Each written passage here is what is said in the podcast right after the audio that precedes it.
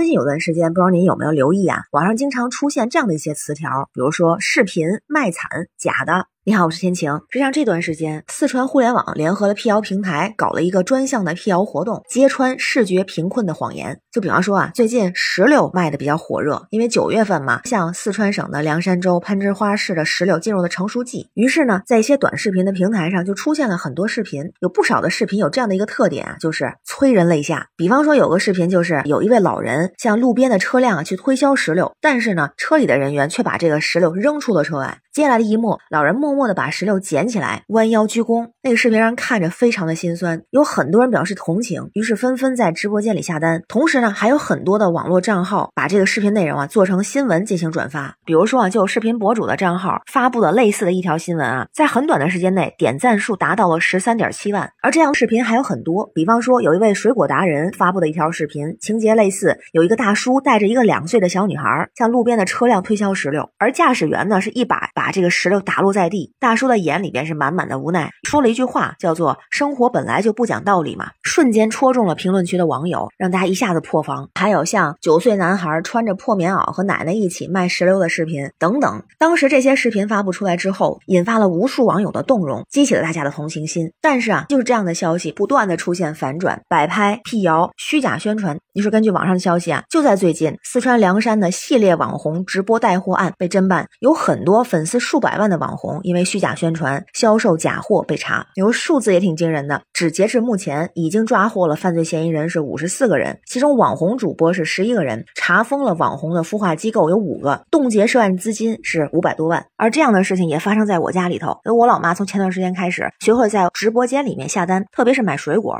最近刚好就给我寄来了一箱石榴。但是她跟我说的过程中啊，就提到了视频里面生活非常悲惨的老人。我当时听的时候心里就咯噔一下，觉得这是被。被消费了同情心。而这些所谓热门视频的背后，实际上就是一种营销套路，卖惨带货，卖惨营销。那哪些行为会被认定是卖惨营销呢？比方说啊，扮演贫困农民、行动不便、身体障碍等等弱势群体，或者通过自伤自残、假装生病、炒作产品滞销、生计困难等等这样的剧情，去博取消费者同情，以此来达到推广商品的目的，都属于卖惨营销，都是剧本，全都是编排好的。比如说啊，就拿这个卖石榴来说，这个石榴根本就不是老人家自己的，可能啊就是别人请去。拍摄的，在每一次拍摄之前呢，他们的衣着、化妆都会被刻意的去营造出一种非常悲惨的状态。拍完视频之后呢，这个拍摄者会给他们一百到几百元不等的这个演出费。那之前也有老人啊，会出现在不同的账号的视频里头，所以也有网友调侃嘛，说老人都不够用了。那当然，在这其中也有人啊，就表示一开始去拍摄视频，根本就不知道他的目的是什么，给两百块钱，本来挺开心，但后来发现是去做这样的功用的时候，老人本身也很生气。那除了消费老人，也有一些找小女孩、小男孩做演员，网上不有那个图片吗？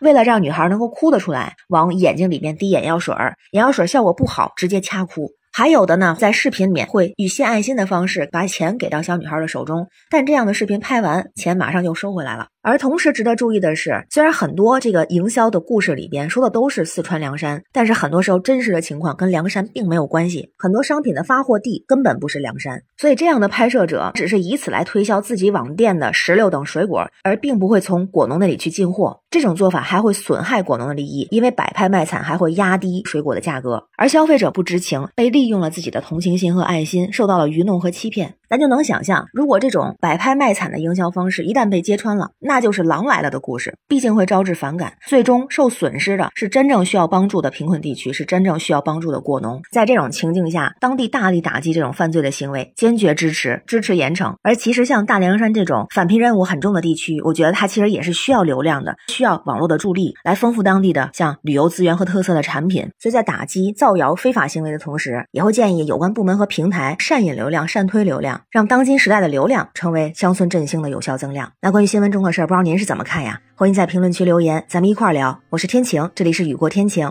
欢迎关注主播天晴。感谢您的订阅、点赞、留言和分享，感谢月票支持，也欢迎加入天晴的听友群，绿色软件汉语拼天晴下划线零二幺四。生活不易，每天努力，一起加油，拜拜。